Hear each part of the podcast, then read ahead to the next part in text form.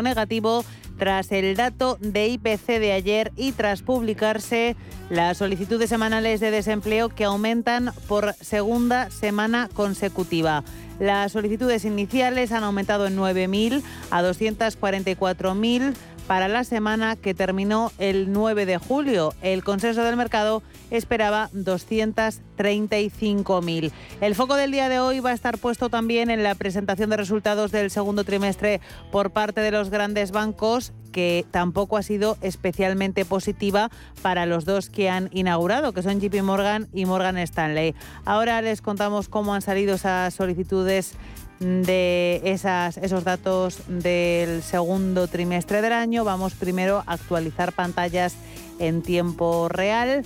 Tenemos a los principales índices estadounidenses en negativo con importantes caídas del entorno del 2%. Índice tecnológico Nasdaq se deja un 1,98, 11.024 puntos. SP500 cede un 2%, 3.725. Dow Jones se deja también un 2% en los 30.167 puntos. Como decimos, presentación de resultados del segundo trimestre del año por parte de JP Morgan y Morgan Stanley. En el caso de JP Morgan, segundo trimestre con ingresos menores de lo esperado por los mercados. Las ventas netas del que es el mayor banco estadounidense por número de activos han ascendido hasta los 30.700 millones de dólares. Son 1.000 millones de dólares menos de los 31.820 que estimaba el consenso del mercado. Tras conocerse estas cifras, los títulos del banco presidido por Jamie Dimon están cayendo y lo hacen en tiempo real un 4,5%. Sus títulos se cambian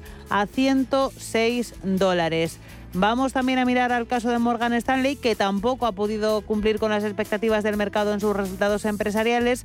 El banco neoyorquino ha informado de que tanto sus ingresos como sus beneficios netos han caído tanto por debajo de las cifras de 2021 como por debajo de lo que estimaba el consenso del mercado. En el caso de Morgan Stanley también está cayendo, su acción pierde un 2,8% y cuesta en el entorno de los 73 dólares. Mañana continuará esa presentación de resultados de grandes bancos con Wells Fargo y con Citigroup.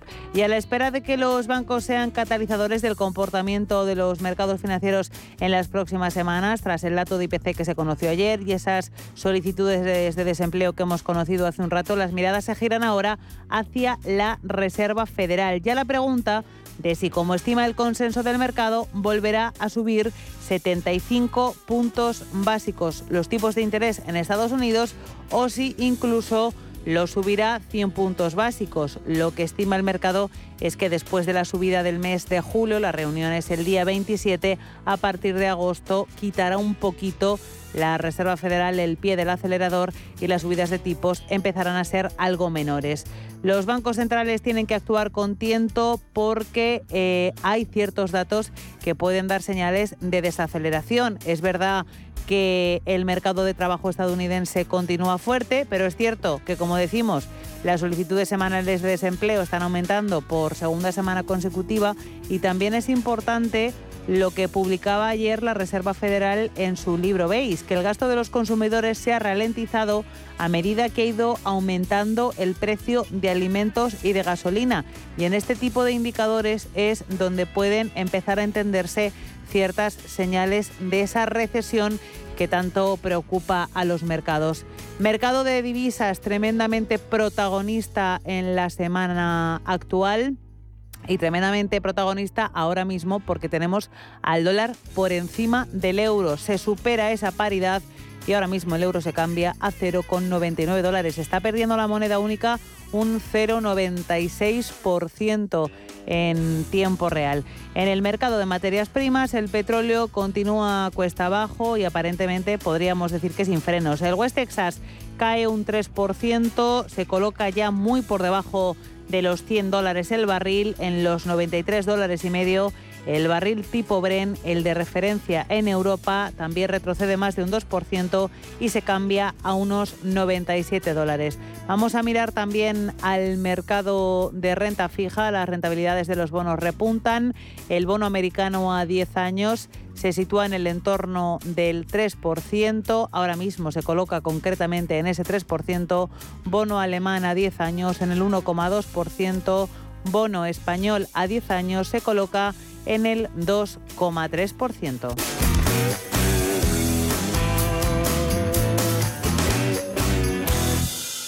¿Estás buscando un broker para operar en el mercado americano? Ven ahora y descubre en ebroker.es toda nuestra gama de opciones y futuros americanos, con tiempo real gratuito en todos los productos de CME Group, garantías intradía y comisiones muy competitivas. ¿Estás buscando un broker para operar en el mercado americano? eBroker te ofrece tiempo real gratuito, garantías intradía y comisiones muy competitivas en futuros y opciones de CME Group. Prueba nuestra cuenta demo gratis. ebroker.es. Reinventando el trading. Producto financiero que no es sencillo y puede ser difícil de comprender. Pasan 12 minutos de las 4 de la tarde, una hora menos en el archipiélago canario de este 14 de julio. Vamos a analizar la actualidad de los mercados y lo vamos a hacer de la mano de Patricia García, socia directora de Macrogil. Patricia, bienvenida, buenas tardes. ¿Qué tal? Muy buenas tardes. Lo primero de todo, quería comentar contigo cuál es tu sentimiento de mercado. ¿Continúa el pesimismo en los índices americanos con ese inicio de presentación de resultados del que ahora hablaremos, después de conocerse también ese dato de solicitudes de desempleo semanales que aumentan por segunda semana consecutiva y en el contexto de ese dato de inflación que no solo no da tregua, sino que siguen marcando máximos? Sí, así es. En, eh, Estados Unidos el inicio de la campaña de resultados no está siendo positivo y en Europa tenemos la incertidumbre política en Italia y quizá lo único que nos podríamos agarrar hoy como buena noticia es la caída en el precio del petróleo. Pero por lo demás eh, tenemos pocas cosas a las que agarrarnos en positivo. Hoy el foco está puesto, como decimos, en ese inicio de la temporada de resultados que quiero analizar contigo un poquito más en profundidad. JP Morgan y Morgan Stanley han sido las dos grandes primeras empresas en publicar resultados, los dos grandes bancos de Estados Unidos. Resultados peor de lo esperado en ambos casos. Te quería preguntar si van a ser los resultados empresariales el catalizador del comportamiento de las bolsas en las próximas sesiones. En nuestra opinión sí, y además creemos que pues es muy importante que vayamos teniendo más visibilidad respecto a los resultados empresariales, porque venimos de una caída en las estimaciones del crecimiento económico.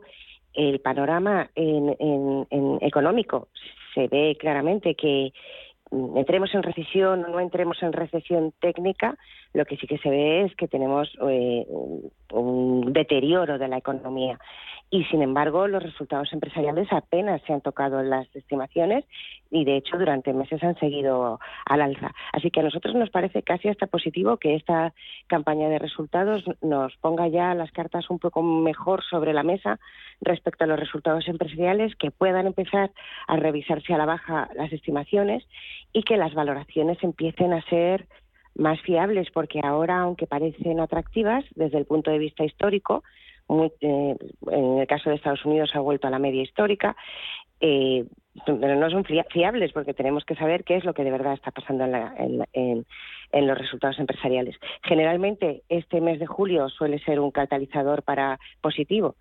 porque las campañas de resultados suelen ser catalizadores positivos porque las compañías hacen todo lo posible para presentar su mejor cara. Pero claro, ante el optimismo que están mostrando los analistas, pensamos que les va a costar mucho sorprender al alza. Mm. Y entonces sí, eh, ese, ese va a ser el gran foco. Creemos que la economía sí que el, inversor puede estar más o menos descontando lo que lo que nos viene encima. El tema de los tipos de interés también pueden estar más o menos con el escenario claro y lo que no el escenario que no está claro es el de los resultados empresariales por lo que pensamos que tiene muchísima importancia esta campaña de resultados. Te quería preguntar, Patricia, si además de los propios resultados, de las propias cifras, también hay que poner mucho el foco, hay que poner la lupa en, el cuadro macro que los bancos, en este caso el resto de empresas que vayan siguiendo presentando resultados, eh, pues eh, pronostiquen de cara al futuro, ¿no? Porque ahí se irá viendo un poco cuál es la tendencia que ellos esperan. Claro. Eh, de hecho, una de las razones por la que los bancos van a, sobre todo los bancos que tienen mm, más peso de, en, cuestión de préstamos a, los consumidores. Em, una de las cosas que se va a mirar mucho y que supone un lastre eh, para los resultados de, los bancos. Eh, lo hemos visto en JP Morgan y lo vamos a ver en próximos eh, grandes bancos que van a presentar resultados, es que están volviendo a, rellenar la, la, caja de las provisiones por insolvencias porque su expectativa es que eh, pues la calidad crediticia pues se va a deteriorar. Mm, de hecho, Morgan Stanley, justamente los CEOs de Morgan Stanley y JP Morgan, en, los, en el último mes ya se habían mostrado bastante pesimistas respecto a la economía. Y, es verdad que cuando empieza además la campaña de resultados, generalmente con los resultados de los bancos, y casi lo más importante es ver qué es lo que ellos están, porque ellos tienen el pulso de la economía muy muy a mano. Claro.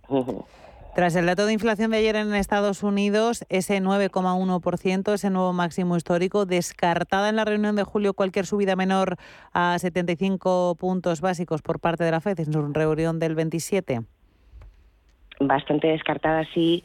Mm, bueno, aquí nunca se puede descartar nada, ¿no? Pero bastante descartada porque además los inversores lo que están cotizando es que va, a subir 100 eh, puntos básicos una, eh, cuando ves las probabilidades cotizadas, eh, apuntan con una probabilidad de un poco un poco menos que el 17% a subidas del 75 y de más del 80 a subidas de 100 puntos básicos. A lo mejor la Fed mm, no quiere asustar demasiado al mercado porque también él sabe, la Fed sabe que cuando se asusta mucho el mercado, al final tiene impacto en la economía real. 100 mm, puntos básicos va a querer dar ese, ese mensaje. Quizá no, quizás se eh, contente con esos 75 puntos básicos, aunque es verdad que la FED tiene mucha prisa en subir los tipos antes de que se deteriore más la economía. Hmm, hmm, hmm.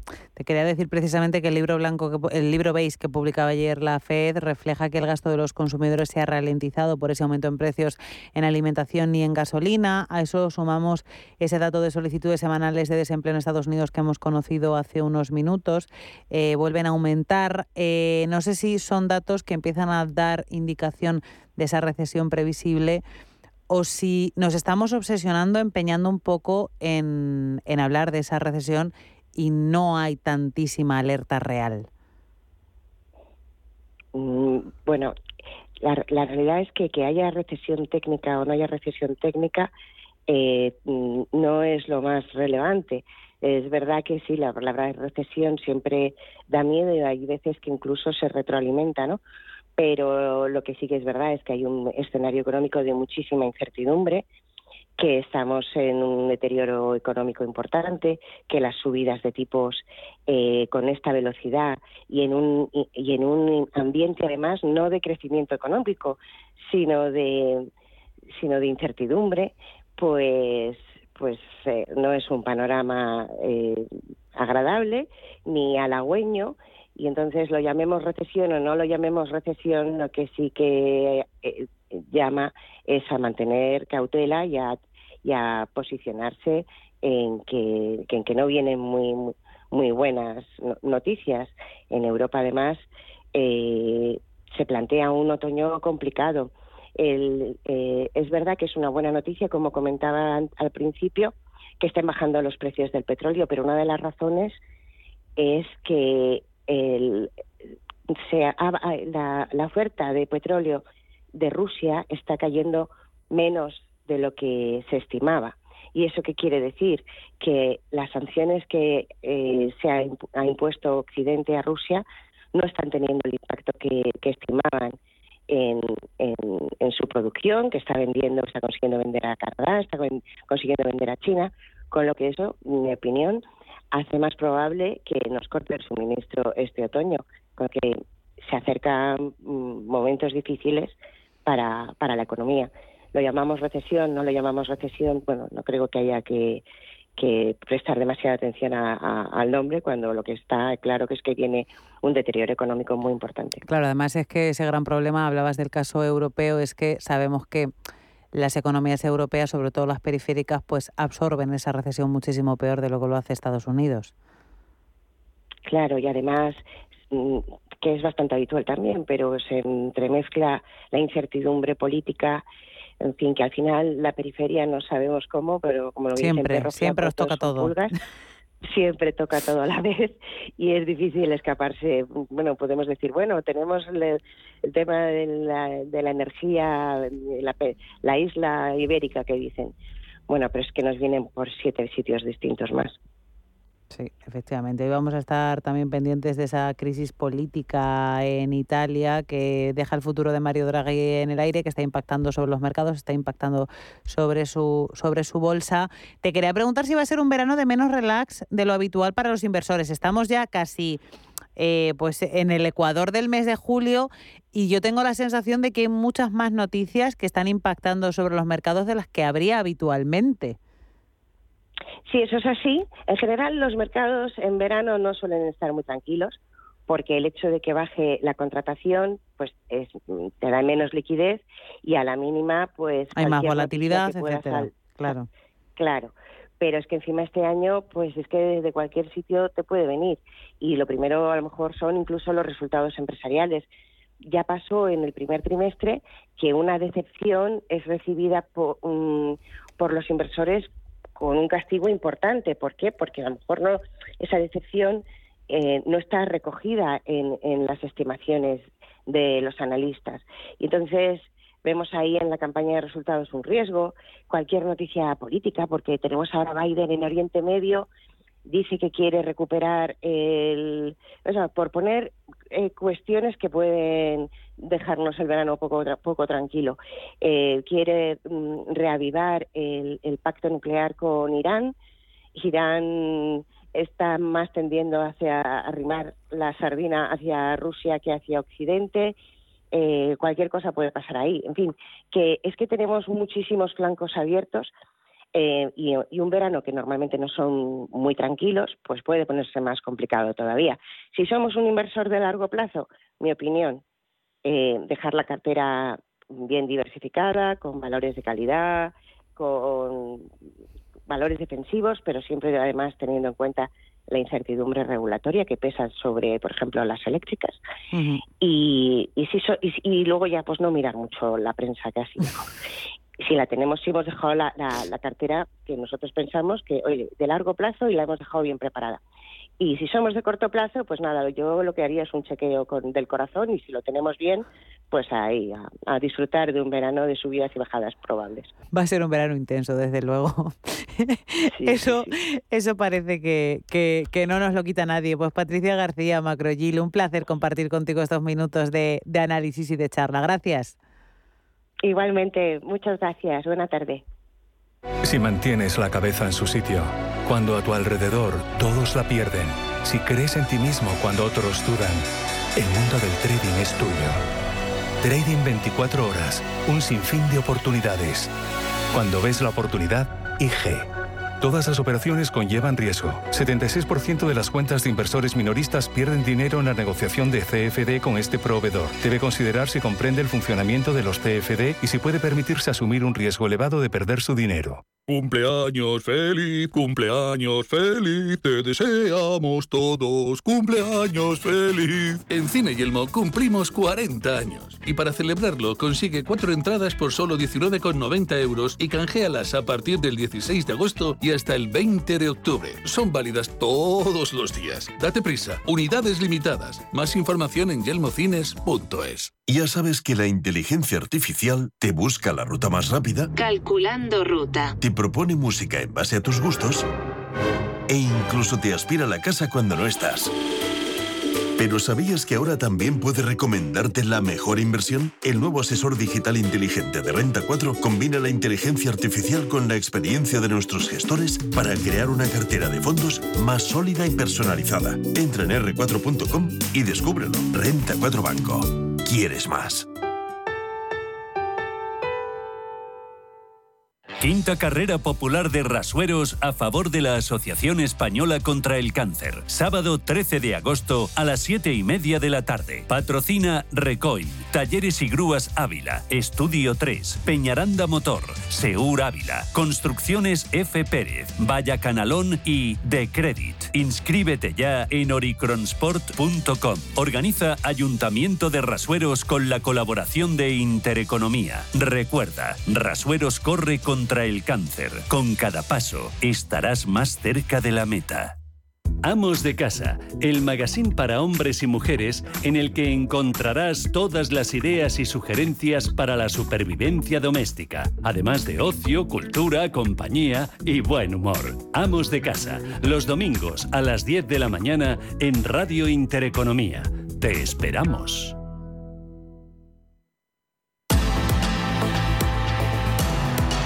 Cierre de mercados con Alma Navarro. Nueva jornada de volatilidad y fuertes caídas en la renta variable europea que tiene como principal referencia en el día el inicio de la temporada de resultados de las grandes empresas estadounidenses. Hoy ha llegado el turno de los grandes bancos JP Morgan y Morgan Stanley y en ambos casos los resultados han sido peores de lo esperado, lo que está lastrando a ambas compañías en bolsa. La renta variable europea sigue en tendencia bajista y está ahondando en sus caídas además con el avance de la sesión. Tanto la bolsa española como el resto de índices del viejo continente se colocan en caídas por encima del 2%. En el caso del IBEX 35 pierde un 2,18 en los 7.772 puntos, un día después de perder la barrera de los 8.000, en este caso ha perdido los 7.800. En cualquier caso, todas las miradas se desvían hoy a Italia. El gobierno de Mario Draghi afronta un voto de confianza en el Parlamento que pone en duda la continuidad del actual Ejecutivo. Una vez más, la incertidumbre política hace mella, como escuchábamos en los mercados periféricos. Mercado italiano está sufriendo de forma considerable la bolsa de Milán cede casi un 4%, 3,95% abajo, marcando 20.444 puntos. Pero es que también se estresa la prima de riesgo italiana, se sitúa en los 218 puntos básicos, mientras que la de España en 114 puntos básicos roza máximos de un mes. Del resto de bolsas europeas, caídas menos abultadas que las del MIB italiano, pero también fuertes. DAX alemán cede más de un 2%, 2,27, 12.466 puntos. Bolsa de Londres cae un 1,97, 7.015 puntos. CAC 40 parisino se deja un 1,9 en los 5.885 puntos.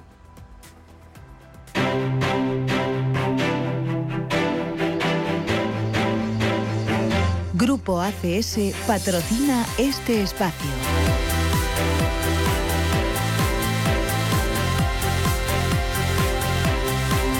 Las caídas del IBEX 35 las está liderando uno de los sectores afectados por esos nuevos impuestos anunciados esta semana por el gobierno. Hablamos del sector energético con algunas de sus empresas con fuertes caídas, como es el caso de Nagas, Repsol, etcétera. Tenemos liderando las caídas en cualquier caso a Acciona, que se deja un 6,27%, Farmamar cede un 5,03% y otra compañía del sector farmacéutico, Grifols, pierde casi un 5%, 4,88% abajo. Los bancos también están en negativo en esta semana en la que hemos conocido ese impuesto extraordinario también al sector financiero. Bank se deja en tiempo real un 3,86%, Sabadell pierde un 2,25 y entre esas empresas que, como decimos, el sector energético, a la espera de esa reunión que va a mantener la ministra Teresa Rivera con el sector, están en negativo. Red Eléctrica pierde un 2,24, Naturgy se deja un 2,16, Endesa también pierde más de un 2%. En el otro lado de la tabla, en tiempo real, tenemos bastantes pocos valores en positivo se están librando de la quema AENA que gana un 2,38, Celnex que suma un 1,1%, IAG sector turístico arriba un 0,6, Siemens Gamesa gana un 0,28. El resto de valores del IBEX 35 están todos en rojo. Vamos a conocer más titulares y recomendaciones empresariales con la compañía de Ana Ruiz. Buenas tardes. Muy buenas tardes. Tenemos a la CNMV que ha aprobado el folleto para la salida a bolsa de OPD Energy que debutará en el mercado en torno al 22 de julio con el ticker OPDE. Prevé salir, como contaremos, a partir de las 5 de la tarde con una valoración de entre 503 y 572 millones de euros antes de su ampliación de capital.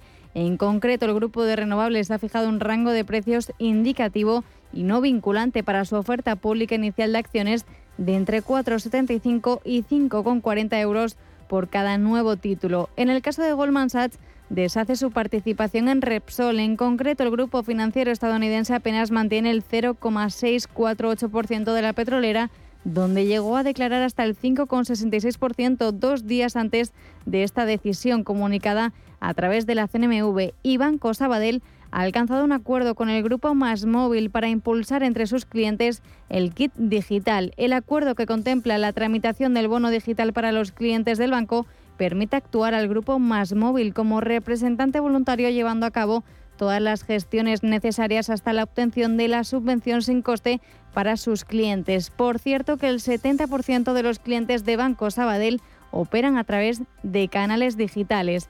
Y Mango también ha presentado este jueves sus resultados de los seis primeros meses del año, en lo que ha elevado considerablemente su facturación. En concreto, la cadena de moda ha ingresado 1.214 millones de euros, lo que representa un 24,8% más que los 973 millones logrados en el mismo ejercicio de 2021. La empresa anticipa un ejercicio de inversiones récord. También Adolfo Domínguez ha recortado sus pérdidas a 2,2 millones y sus ventas crecen un 31%. La cadena de supermercados Día, por su parte, ha comunicado unas ventas netas en el primer semestre del año que han subido un 8,5% hasta los 3.465 millones de euros. Y por último, entre las recomendaciones, la firma alemana Berenberg ha iniciado la cobertura de Viscofan con un consejo de compra y un precio objetivo de 68 euros, lo que supone otorgarle un potencial de subida de más del 20% desde los niveles actuales de cotización.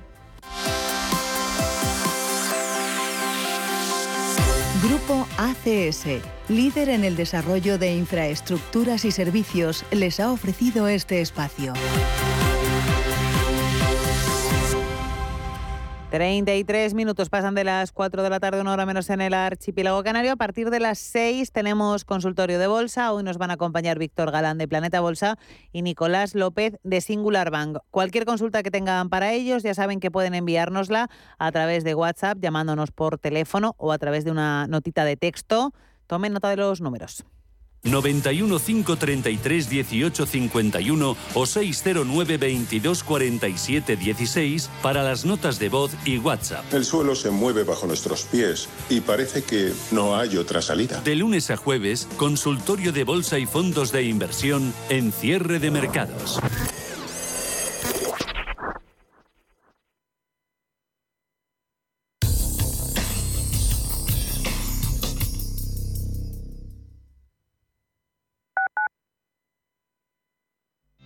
Revalorice su vivienda con Trasteros por Madrid. Trasteros con licencia de funcionamiento e inscritos en el registro de la propiedad. Trasteros en planta calle y con zona de carga y descarga para facilitar el acceso y con una rentabilidad anual garantizada del 6% durante dos años. Visítenos en trasterospormadrid.com y compruebe nuestras promociones. Recuerde, trasterospormadrid.com. Radio Intereconomía es la radio económica de referencia. Inversiones inmobiliarias Grupos Eneas, cesiones de créditos, inmuebles en rentabilidad, compra, reforma y venta. Infórmese en el 91 639 0347 o en info@eneas.com. Inversiones inmobiliarias Grupos Eneas. A la hora de alquilar mi casa tenía muchas dudas. ¿Y si no me pagan o no cuidan el piso? En Renta Garantizada cobrarás tu alquiler todos los meses y se encargarán de todas las gestiones por ti. Renta Garantizada, la única que asegura el cobro de tu alquiler. Alquila tu casa con total seguridad. Infórmate en el 910 1095 o en rentagarantizada.es. Un rayo de sol, oh, oh, oh, a tu atracción. oh, oh, oh. Quiero montarme en el abismo. Vive en un parque dentro de Madrid, Bob Esponja. Este año los éxitos del verano están en Parque de Atracciones de Madrid. Siente la adrenalina de las mejores atracciones y disfruta de los pasacalles y meet and greet de los personajes Nickelodeon. Compra ya tu entrada en parquedeatracciones.es. Restaurante Inari Moraleja, tu japonés del Soto de la Moraleja junto al restaurante Kionansui. Comprometidos con la calidad, comprometidos con su seguridad. Reservas y pedidos en el 910 070356 o en grupoinari.es. Un restaurante del Grupo Inari. Radio Intereconomía.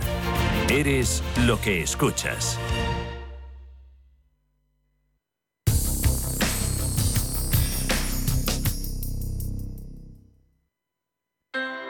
Low interest rates are a symptom of a weak economy. The longer the uncertainty uh, lasts, the costlier it will be for the economy. The output is stronger, a fatigue uh, on, on the shoulders of people. Expansión y ciclo. Cierre de mercados.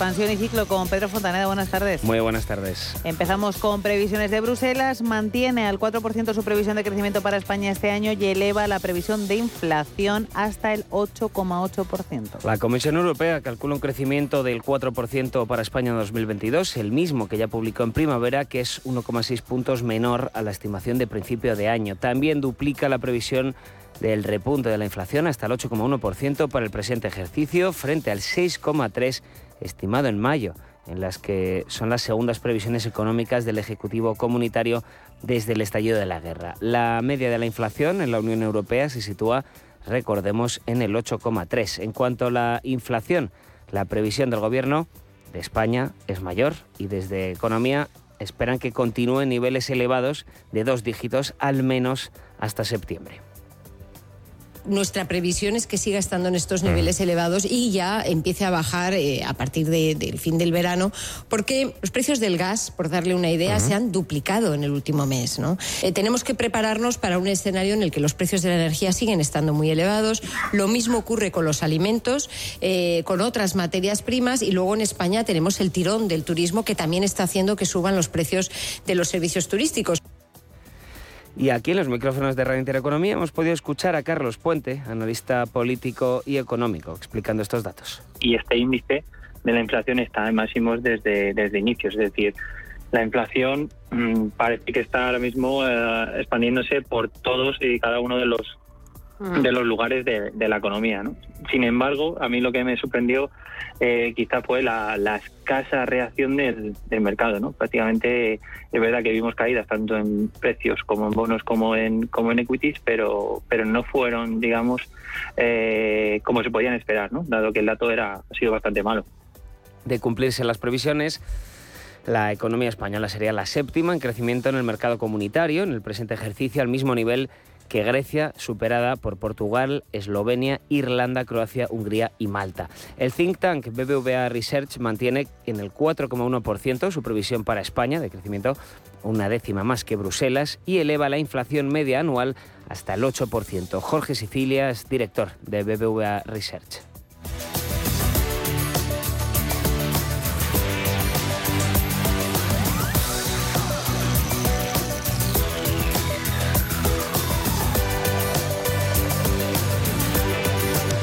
Este es un mundo donde hoy por hoy los riesgos claramente, de nuevo, desgraciadamente, vuelven a estar sesgados hacia un entorno de más inflación, de más tipos de interés y de menos eh, crecimiento. Y en cualquier caso, es un, es un menor crecimiento que es posible que sea necesario para garantizar que a medio plazo la inflación regresa a niveles más normales. Y pendientes estamos de la reunión de la ministra de Transición Ecológica, Teresa Rivera, con el sector energético. Además, la ministra de Economía, Nadia Calviño, ha anunciado que se va a reunir con el sector bancario para hablar de esos nuevos impuestos. Esta última, Calviño, ministra de Economía, ha anunciado que se reunirá el jueves que viene con las patronales del sector financiero y bancos para hablar del nuevo gravamen específico que tiene como objetivo, ya sabemos, recaudar esos 3.000 millones de euros entre 2023 y 2024. Según Calviño, buscará junto al sector financiero que ayuden en el momento en el que están, ha dicho, teniendo beneficios extraordinarios, pero sin generar fricciones o impactos negativos en el sector. Estamos en un momento en el que todos tenemos que arrimar el hombro. El sector financiero no sufre eh, especialmente el aumento de costes de la energía o de las materias primas, como sí otros sectores eh, industriales. Y por otra parte, debido a la inflación, se está produciendo un aumento de los, de los tipos de interés que, que tendrá un, un efecto positivo sobre sus beneficios. Durante los años duros de la pandemia, toda la sociedad ha, ha apoyado al sector financiero y ahora, pues eh, yo creo que es, es lógico que los sectores que tengan beneficios extraordinarios pues también contribuyan para que tengamos un reparto justo del coste de la guerra. Y la ministra de Transición Ecológica, Teresa Rivera, se reunirá esta tarde con las eléctricas también para tratar el impuesto, en este caso a las eléctricas, ese gravamen específico. Además, eh, la ministra de Hacienda, María Jesús Montero, ha asegurado hoy que prohibirá que las energéticas y la banca trasladen esta nueva fiscalidad a los usuarios a los precios finales. La ministra ha explicado que estos impuestos temporales se dan en un contexto de escalada inflacionista y que estas compañías están obteniendo beneficios mayores pero que en cualquier caso en la norma tenemos contemplado que se va a prohibir el traslado de, o la repercusión de, esa, eh, de ese gravamen al precio final que soporten los ciudadanos y por otra parte se le va a dotar como hemos hecho con otra figura, a la Comisión Nacional de Mercado y de Competencia de eh, todas las funciones para que vigile y en su caso aplique sanciones si alguna de las empresas se separa de la legalidad. Por tanto, la norma ya lo va a tener implícito.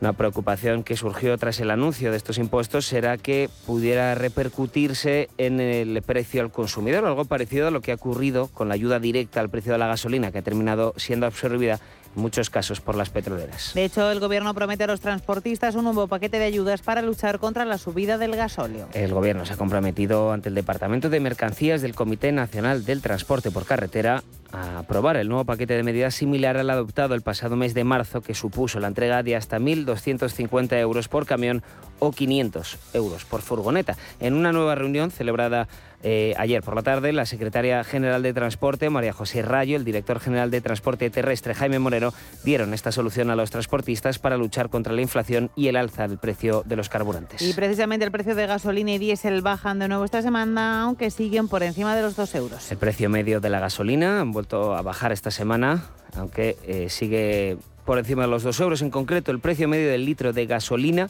se ha situado esta semana en los 2,072 euros tras registrar una bajada del 1,89% con respecto a la semana anterior, según datos del Boletín Petrolero de la Unión Europea. De este modo, acumula ya tres semanas consecutivas de descensos. En el caso del diésel, el precio medio del litro se ha situado esta semana en los 2,022 euros tras registrar una bajada del 2,6%, encadenando su segunda caída. En Intereconomía, la tertulia de cierre de mercados. CaixaBank patrocina este espacio. En los próximos minutos vamos a comentar todos estos acontecimientos político-económicos y lo vamos a hacer junto a Manuel Gago, vicepresidente de CEDE y presidente de NEO. Manuel, bienvenido. Eh, buenas tardes, encantado de estar con vosotros. Y junto a Javier Domínguez de Origa Global Investors. Javier, bienvenido tú también. Hola. Hola, buenas tardes, ¿qué tal? Muy bien. Vamos a empezar, si os parece, por lo más inmediato, por lo que va a suceder esta tarde, y es esa reunión de la ministra Teresa Rivera con el sector energético para abordar, entiendo, que dos cosas. Por un lado, ese plan ante un posible corte del gas en invierno y por otro lado para tratar, eh, no sé si para darles algún detalle más para concretar ese impuesto que del que ya se llevaba hablando varias semanas y que anunció Pedro Sánchez en el debate sobre el Estado de la Nación hace un par de días. Empezamos contigo, Manuel. Hombre, lo que está ocurriendo es, eh, en fin, en cierta medida un poco lamentable, porque estamos viviendo más eh, tiempos de postureo político de espalda a realidad económica. O sea, la reunión, efectivamente, con lo, para buscar una solución al tema energético es clave, pero lo que habíamos visto antes, fundamentalmente en el debate, eh, ha, demostrado que hay más una intención de posicionamiento, de, posicionamiento ante, digamos, mm, eh, eh, con tesis en cierta medida populistas y, más que eh, resolver los problemas de fondo concretos en los que nos encontramos en la realidad económica, que afectan, bueno, no, hace falta, si hacemos un resumen de todos los detalles, mm, vemos que es que es para tomar medidas urgentes. Esta, como puede ser la reunión en relación al tema energético, es clave, es clave porque eh, ahí hay que tomar medidas, pero mm, de verdad estamos dispuestos a tomar medidas para resolver el problema o estamos dispuestos a ver cómo tapamos el tema para que siga? Esta es la preocupación que, tengo y que, que quizá nos tiene que, digamos, llevar a, que en el mundo de la empresa estamos permanentemente intentando dar solución a problemas. Javier, ¿tú cómo lo dar solución. Sí, bueno, yo, yo creo que el señor Sánchez el otro día en el Congreso eh, sacó un bidón de gasolina y un mechero y quemó todo tipo de credibilidad y de status quo, porque en definitiva, vamos a ver, eh, yo creo que independientemente de la política, nosotros vivimos de la credibilidad que tenemos ante, ante el espacio exterior. Eh, más del 60% de las inversiones en la bolsa española y más del 60% de la deuda pública está comprada por no residentes, inversores no residentes de todo, de todo tipo. De manera que el hecho el hecho de directamente anunciar una medida de subida de impuestos a, perdón, las dos grandes eh, puntos que hay en nuestra bolsa española, en nuestro IBEX 35, que es la banca y las eléctricas, evidentemente sin haber consultado, sin haber hecho absolutamente nada, echándose en los brazos de un populismo eh, completamente infructuoso, desde luego es, es una forma muy mala de abordar esa reunión que tiene hoy con las energéticas, que significa planificar un futuro eh, auténticamente incierto y devastador, porque en definitiva, o incierto o cierto, porque es verdad que cada vez son más voces las que se oyen respecto a, un tema de crisis energética de, distribución, de que no va a haber, no va a haber gas, no va a haber medio de, cómo calentar este invierno en Europa. Entonces, en definitiva, bueno, ya, dio sus pinceladas bastante claras, o más bien brochazos gordos, cuando rompió los acuerdos con Argelia, o por lo menos rompió los puentes con Argelia, yendo, echándose en de los marroquíes que nunca han sido especialmente amigables en todo este terreno. De manera que entonces lo que vamos a abordar ahora, esa reunión, habría que verla por un agujerito, porque lo cierto es que las energéticas no están, no están de muy buen humor, me imagino, por todo este panorama tan devastador, primero, y segundo, ahora seguro que además le van a pedir un esfuerzo para que hagan nuevas inversiones para poder, eh, se den inversiones de tipo comercial, inversiones de tipo logístico, para que eh, de nuevo haga un esfuerzo las eléctricas en tratar de paliar esas posibles eh, cortes que puede haber en el futuro. De manera que, por supuesto, el gobierno no va a poner nada, pero va a decirles a ellas que además de los esfuerzos financieros y fiscales que se les van a poner, que además haga un esfuerzo y tratará además de echarle la culpa a ellos, por supuesto. De manera que es un panorama desolador y bastante inquietante, porque en definitiva Alemania, o sea, no, no solo nosotros hemos hecho el primo, sino que especialmente en este caso es Alemania el gran primo, ¿no? El que se echó 100% en brazos de Rusia, eh, un, un, país de 80 millones de, consumidores eh, de gran poder adquisitivo que se echó en brazos de un único proveedor y además ese único proveedor. Parece mentira que ya ha podido ocurrir, ¿no? Y lo único que teníamos era la Agenda 2030 y 2050 como gran salida, los parques eólicos y bueno, era el mundo de Yupi, pues lo cierto es que se pone bastante cuesta arriba en términos europeos y sobre todo en términos domésticos, teniendo en cuenta la actuación del otro día del señor Sánchez. Os quería preguntar, estábamos hablando del impuesto a las compañías eléctricas, la reunión de Teresa Riveras esta tarde, la semana que viene Calviño se reúne con el sector financiero. Eh, han surgido voces que hablan de que puede provocar este impuesto cierta inseguridad jurídica. Y luego, por otro lado, ese otro gran debate sobre si van a repercutir los bancos eh, pues esa mm, ese aumento impositivo a los clientes. Ha dicho el Ministerio de Hacienda que van a poner en marcha mecanismos para evitar que esa subida impositiva llegue al cliente. ¿Cómo se puede hacer eso, Manuel? Bueno, eh, estas cosas eh, eh, evidentemente demuestran lo que de cómo se cómo se está intentando llevar el tema, ¿no? O sea, no interesa el problema.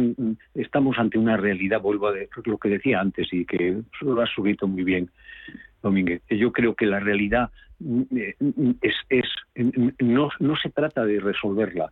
Y evidentemente eh, la banca en estos momentos está en unas circunstancias muy peculiares. Hemos pasado un periodo de tiempo muy complejo una de las cosas que dijo el presidente en el, en, en el debate es que, bueno que es que se había producido una revalorización y yo evidente solo hay que ver las cotizaciones de los bancos para, para, para analizar lo que ha ocurrido no qué está pasando con el Santander que es el primer banco de España o qué está pasando con el BBVA el, la gran eh, digamos caída que ha tenido la repercusión que ha tenido eso pero en definitiva eh, posiblemente si se dice que se atacan a los beneficios, pues la banca no va a poder trasladarlo a los clientes, es obvio, si, si el impuesto sobre los beneficios, pero eh, lo que sí es eh, afecta es a los inversores. Y los inversores no son los grandes fumadores de puros. Los inversores son muchos pequeños y medianos inversores que a través de una forma pequeña, directa, están configurando la realidad, pero también son los inversores extranjeros que ponen la confianza en España. O sea, traslada el problema, a, evidentemente, a un colectivo que, que puede, en estos momentos además, en esa situación especial en la que están subiendo tipos de interés. O sea, hay que tocar todos estos asuntos, tienen que tocarse de una forma muy especial. O sea, no, aquí no funciona el ceteris paribus, aquí todo está interrelacionado y si se toca una cosa, tiene repercusiones alrededor. Y por tanto, no vale tomar decisiones que tienen sentido populista, que, que pueden caer muy bien. Hay que la gente, uy, qué bien que, que, se, que, se meten con los bancos. Vamos a ver, vamos a centrar un poco las cosas y, vamos a ponerlas en su sitio. ¿no? Y eh, independiente de que de esto no salimos sin fijar criterios que exijan ciertas dosis de austeridad, de compromiso, de ahí lo del pacto de rentas, pero que pero con seriedad, no, no vale, no se puede hacer de una forma caprichosa diciendo, bueno, esto lo hago porque, porque sí, y, además, y luego veo las repercusiones, y además o lo digo y luego no lo hago, que también está pasando, o sea, a lo mejor las reuniones a partir de ahora van en otra línea, van en decir, bueno, sí, eso ya lo haremos, ya lo haremos y lo, y, lo vamos dejando, pero se ha quedado, eh, se ha quedado ahí.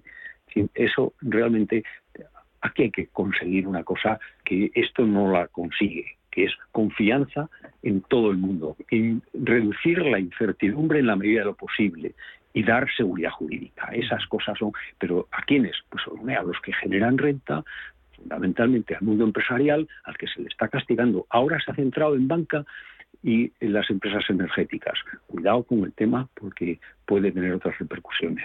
Y aquí la repercusión evidente en el mundo de la empresa es que es repercusión directa en la sociedad, es repercusión en el empleo. Si no hay inversión, si no se produce estamos en un momento en el que el crecimiento es posible. No hay crecimiento y no lo puede haber porque el consumo está muy frenado. Estamos en un momento en el que lo estamos notándolo, la inflación afecta y hace que, pero también la incertidumbre, las personas, eh, el efecto, digamos, ricardiano sobre la activación en rentas, la gente se retrae y dice, dejo de consumir.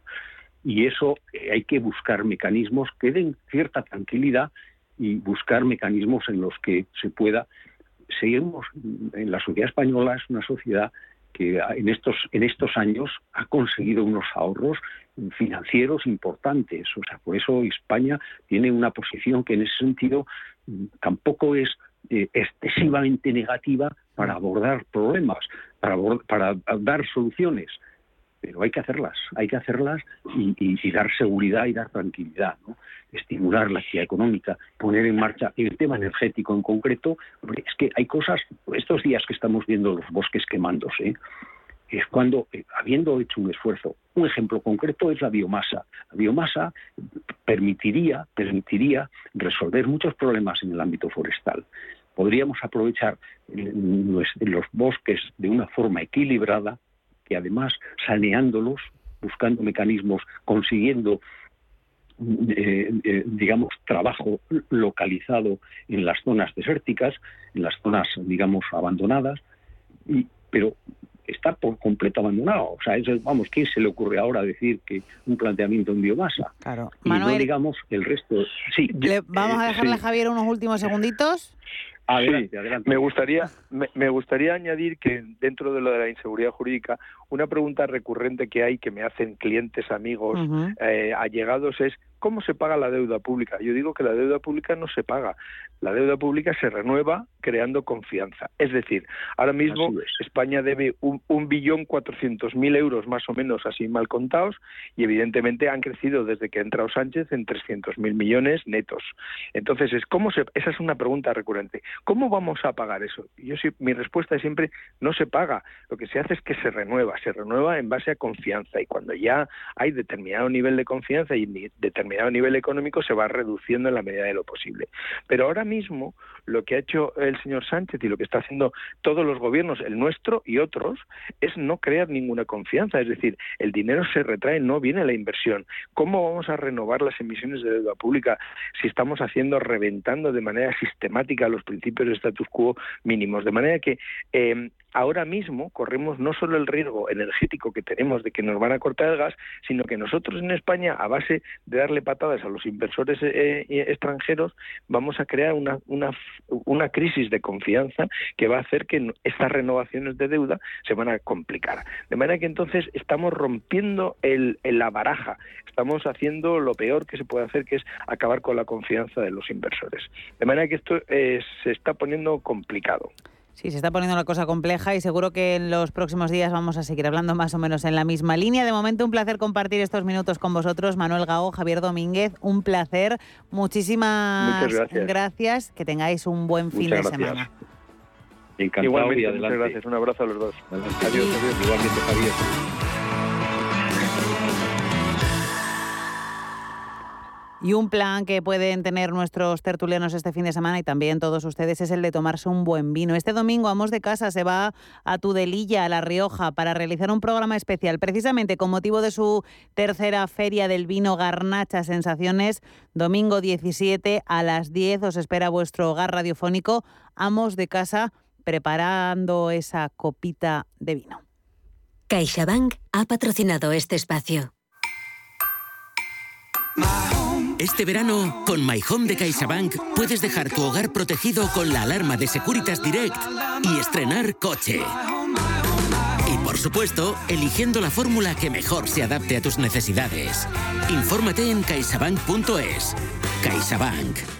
Bosques frondosos, pueblos llenos de encanto, castillos misteriosos y grandes lagos. La República Checa es un destino perfecto para ser descubierto por carretera. Aprovecha los vuelos directos desde Madrid, Barcelona, Málaga, Valencia y Alicante y anímate a realizar una ruta en coche inolvidable. Más info en destinochequia.com si te da por hacer más por el planeta de lo que ya haces, en el Santander calculamos tu huella de carbono y te mostramos proyectos sostenibles para compensarla desde la app. Si te da por ayudar más, Santander te ayuda a ayudar. Por si te da, Santander. Por ti, los primeros. En la Universidad de Valladolid creamos futuro desde el siglo XIII, con 24 facultades, 70 titulaciones, 180 grupos de investigación, con un servicio de relaciones internacionales de referencia en contacto con más de 2.000 empresas y fomentando el emprendimiento. La Universidad de Valladolid te lo pone al alcance. Atrapa tu futuro. Estudia en la UBA. UBA. Prudencia, constancia, equilibrio y flexibilidad. Valores imprescindibles para una buena inversión. Gama de fondos Dunas Valor la gestión independiente que sabe cómo proteger al máximo su inversión en el mar financiero. Información publicitaria de productos financieros. Consultar la información legal en nuestra web dunascapital.com.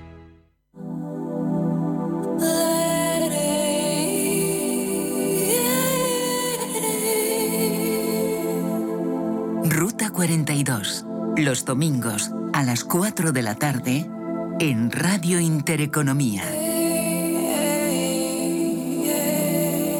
Un viaje infinito por las grandes músicas. Ruta 42. Un programa de Joaquín Martín. Si tu pasión es la caza, sueñas con el sonido del río mientras lanzas tu caña o simplemente disfrutas del campo y la naturaleza, este es tu programa. Caza, pesca y naturaleza. Todos los sábados y domingos de 7 a 8 de la mañana en Radio Intereconomía. Coordina Marcos Ruiz.